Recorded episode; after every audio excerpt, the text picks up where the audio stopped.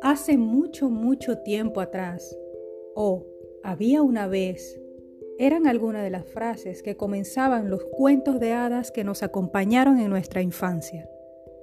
Estos cuentos nos siguen acompañando ahora de adultos, aunque no seamos conscientes de esto. ¿Cuál es tu cuento favorito? ¿Qué dice eso de ti?